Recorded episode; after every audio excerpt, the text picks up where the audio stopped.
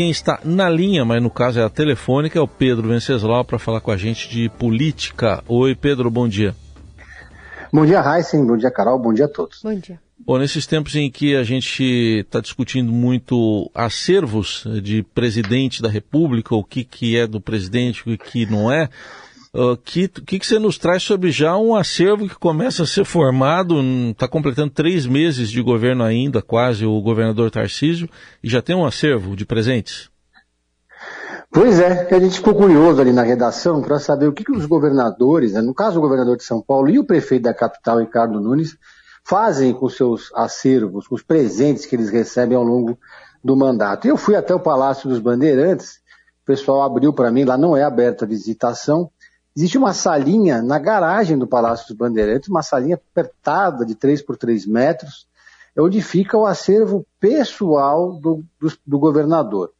É, existe um conselho curador no, no Palácio dos, dos, Bandeirantes, que no final do mandato, esse conselho se reúne para determinar, olha, o que isso aqui tem valor, isso aqui não tem valor, isso daqui vai ser incorporado ao acervo, ao museu do Palácio, isso daqui o governador que está indo embora pode levar consigo para casa.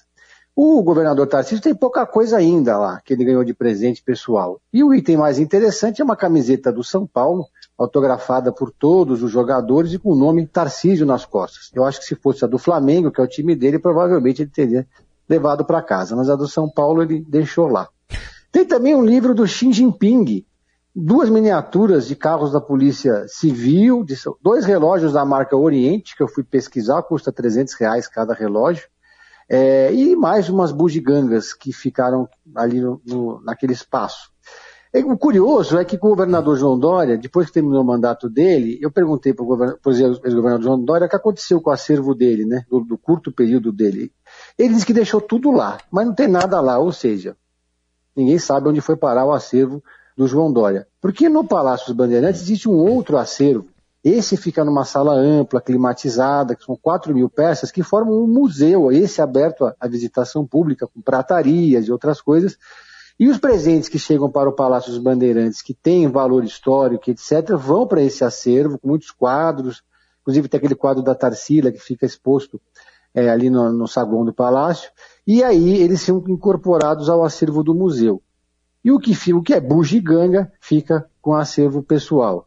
É, a prefeitura não me respondeu, não quis dizer o que foi feito do acervo, onde fica o acervo do Ricardo Nunes. Mas para concluir, o dado curioso hum. é que o Alckmin foi o governador que mais tempo ficou no Palácio dos Bandeirantes. E quando ele deixou o mandato dele, o último mandato dele, ele tinha centenas de peças, muitas, muitos quadros, é, estátuas, é, objetos sacros e muita bugiganga também, que ele não sabia o que fazer com isso. Então, na época, isso foi em 2018, isso foi enviado para Pindamonhangaba, uma espécie de museu do Alckmin, que na verdade era um museu das bugigangas do Alckmin, e ficou lá. É, é, e ninguém, só que agora ninguém sabe dizer onde foi parar essas bugigangas do Alckmin, esses presentes dele, porque pelo que consta, a prefeitura de Pindamonhangaba ainda não me respondeu, mas é, não, estão, não existe mais o tal do Museu Alckmin. Sumiram todos os presentes que foram dados para o governador que ficou lá mais de 20 anos no cargo.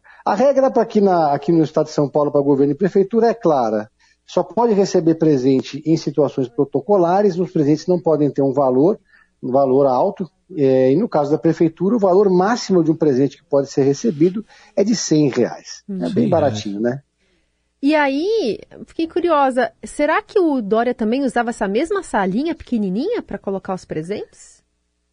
Olha, eu conheci lá, o, o aliás, está tudo completamente mudado no Palácio dos Bandeirantes, é, né? O, o Tarcísio está tá desdorizando ali, está tirando aquele preto, deixando no formato original. Desdorizando? Mas, é, desdorizando. desdorizando tá. e, e, o Dória, o Dória tinha uma espécie de narcisário, né? É, na antessala do gabinete dele. Quem entrava tinha, era um espaço grande, que tinha um monte de presentes, é, quadros, fotos, fotografias, capas de jornal enquadradas e tal, mas a sala para os presentes era a mesma, só que ela devia ficar mais abarrotada, porque eu acho que ele ganhava mais presente Sim.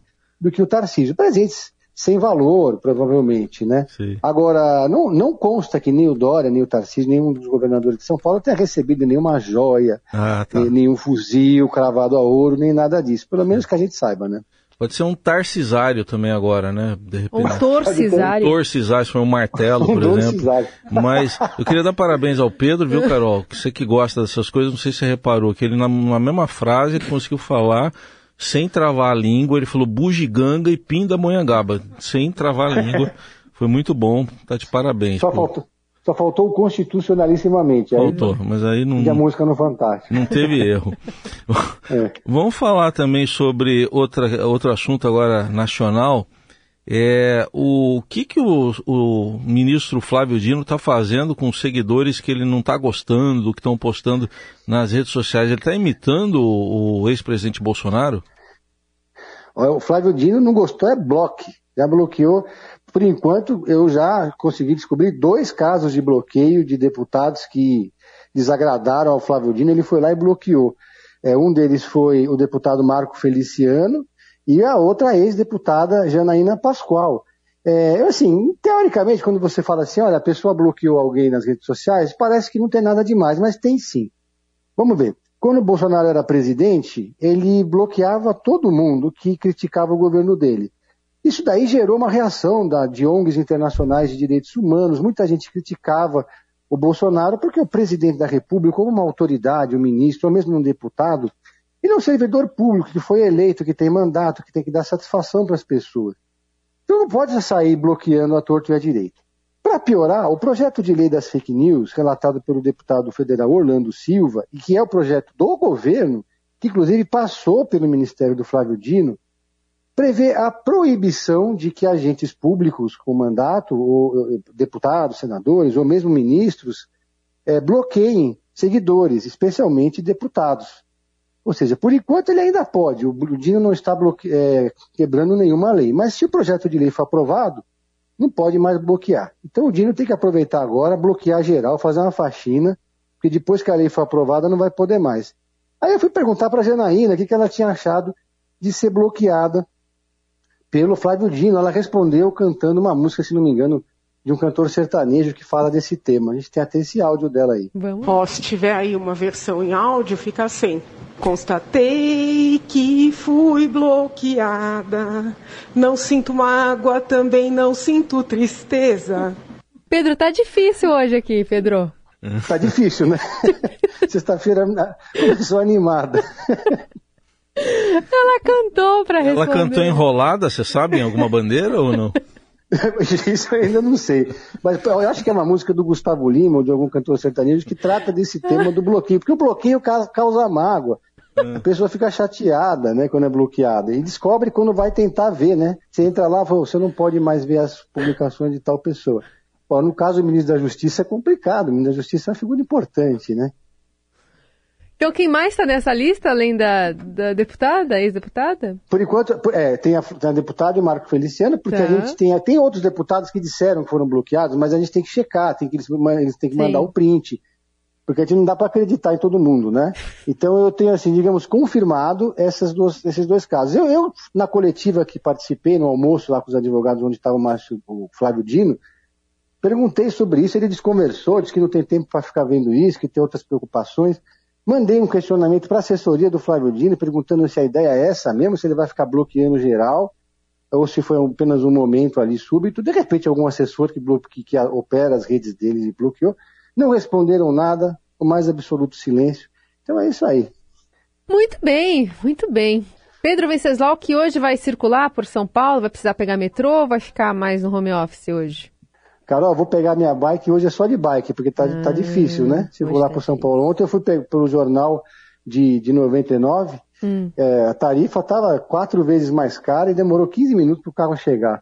Então o negócio é aí de bike. É isso. Tarifa 99 está quase 100, é isso? é isso aí. Exatamente, Raiz. Vamos falar então sobre a manifestação ontem de Lula depois da Polícia Federal deflagrar essa investida aí para desarticular, desbaratar um plano do PCC contra o senador Sérgio Moro, contra a família dele. Fala do presidente foi no Rio de Janeiro. Vamos ouvir. Eu acho que é mais uma armação do Moro, mas eu quero ser cauteloso. Eu vou descobrir o que aconteceu. É, é, é visível que é uma armação do Moro. E aí teve o contraponto, né? Além da fala dele contradizer o Flávio Dino que a gente estava conversando agora, é, ele é, de alguma forma enfrentou a Polícia Federal, enfim, deslegitimou essa, essa operação. Vamos ver a reação também do senador Sérgio Moro. Hoje fui surpreendido com uma fala do presidente da República que simplesmente riu das ameaças à minha família e chegou a sugerir que poderia ser uma armação da minha parte. Eu repudio veementemente essas afirmações. Há uma família ameaçada pelo crime organizado. Se o presidente não tem nenhum apreço por mim, pela vida humana, peço pelo menos que respeite aqui a minha família. Peço que respeite o trabalho que a Polícia Federal está realizando e o trabalho que as polícias que estão prestando segurança a mim e a minha família estão fazendo.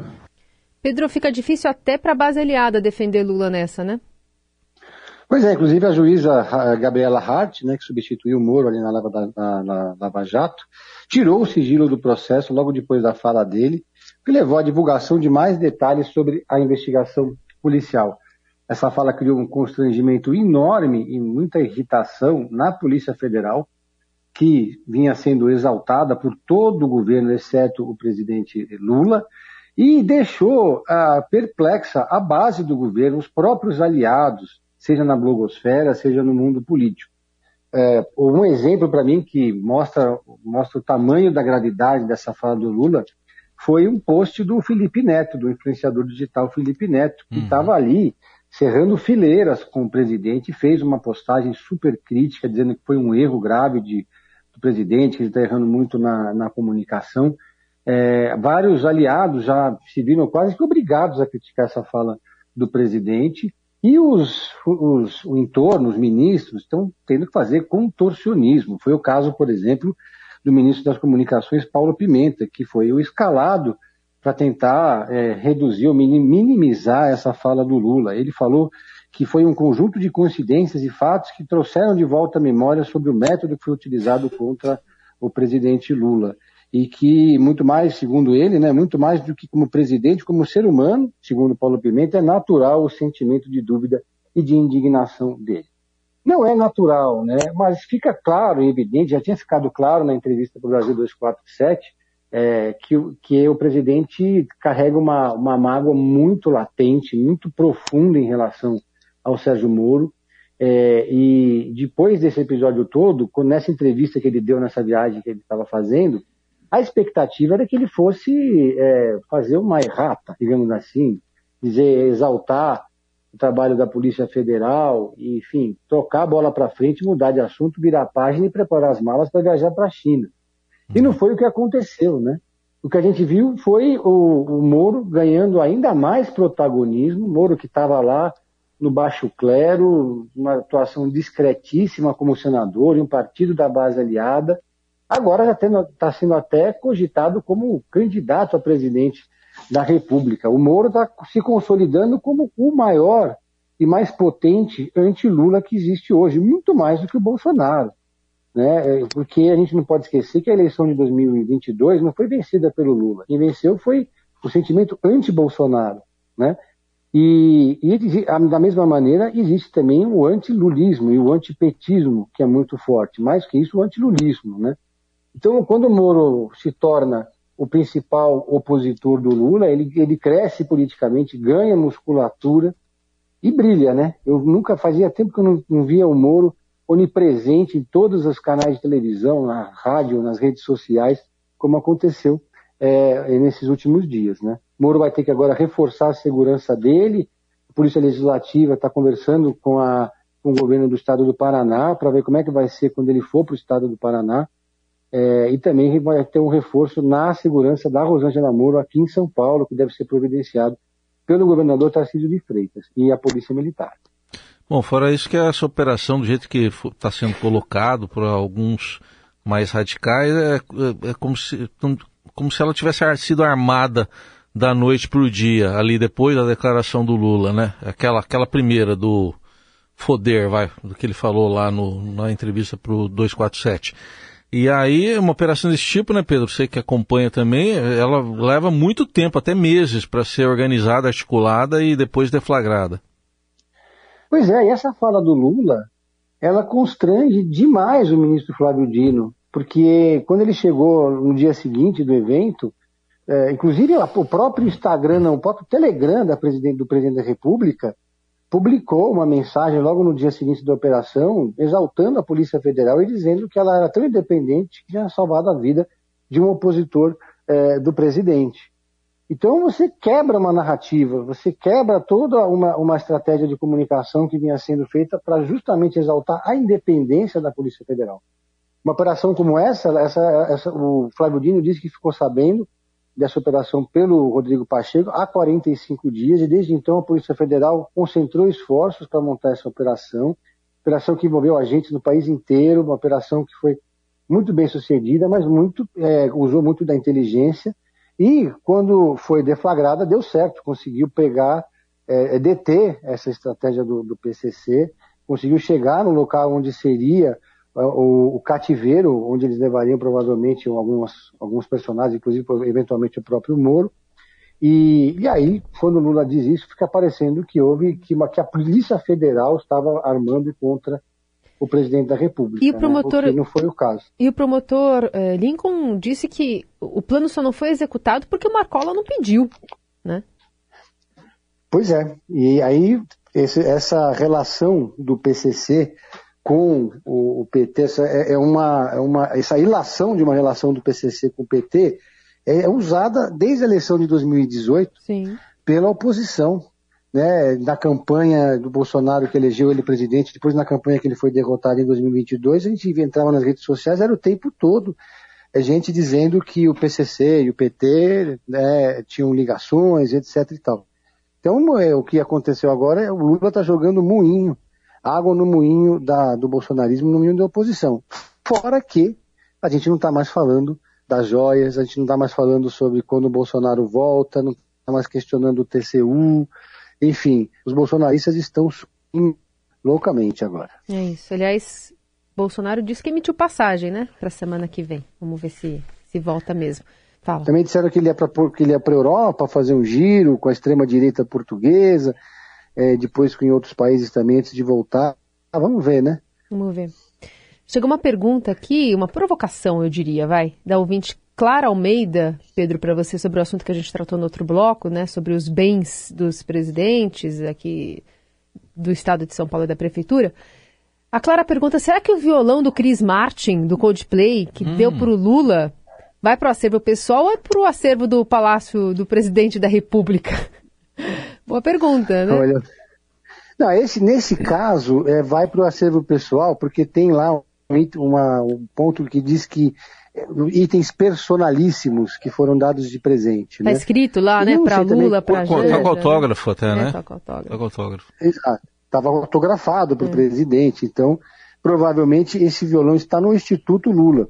Porque só dois presidentes da República do Brasil têm hoje institutos, quer dizer, o Sarney tem um lá no Maranhão, mas que é muito fraco, basicamente só existe o, esqueleto, né? O Lula e o Fernando Henrique têm institutos, e o caso do Fernando Henrique é o instituto mais é, profissionalizado, digamos assim, né? Tem um acervo aberto para visitação, fica ali no centro de São Paulo, tem, tem várias de treino tem um espaço lá que não, não, não há tão cuidado quanto do, do, do, do Fernando Henrique. Acredito que o violão está lá, né? Ou então o violão está na casa do Lula. Nesse caso, sim, ele poderia levar o violão. Agora, a própria Dilma, agora é, o, o, Ministério Público veio questionar alguns presentes que ela levou para casa, que de 4 mil reais, um valor baixo, mas que ela vai ter que explicar onde, foram, onde foi parada. É.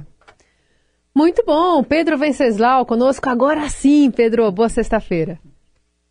Eu só queria fazer um comentário sobre a questão dessa, das MPs, né? Hum. É. Que a gente, eu sei que vocês falaram disso antes, Falamos, dessa briga sim. do Lira com, com o Pacheco. Isso me lembra um pouco o cardápio QR Code. Cardápio QR Code. É, eu não gosto, mas essa, explica. Essa decisão de que de, de, esse, é, porque eu também não gosto, mas o que acontece é o seguinte, foi, é um negócio que foi criado durante a pandemia, Isso. aí acabou a pandemia continuou funcionando, para desespero das pessoas, que, que né, e o meu caso, por exemplo. O meu também, não gosto. passeatas, é. o, o, o, queria unir o Brasil em torno desse movimento, que é isso sim pode unir a esquerda e a direita, acabar com o cardápio QR Code. Mas a tramitação do, do, das MPs dando poder ao, ao Lira para definir os relatores das MPs é uma herança da pandemia que já acabou. Uhum. Não tem mais sentido agora o Lira concentrar tanto poder na mão dele. Tem que voltar ao que era antes, ao que manda a regra, o STF, né? Uhum. Ó, oh, acaba de sair uma, uma notícia aqui da assessoria do, do, do, Lula, Pedro, que o presidente adia a viagem à China por conta de uma pneumonia leve. Ah, foi adiada para domingo. O presidente realizou exames no Hospital Sírio-Libanês ontem à noite. Aparentemente, deve adiar a viagem para a China. Vamos acompanhar também os desdobramentos disso e o que muda né, nesse cronograma apresentado aí pela presidência nos últimos dias. O Felipe Frazão ganhou, então, alguns dias para poder conhecer aqui. já foi, já está a caminho. Vai se ambientar, o jet lag vai ser pago, pelo menos. É isso aí. Muito bem, obrigada, até. Tchau, tchau. Tchau, tchau, valeu.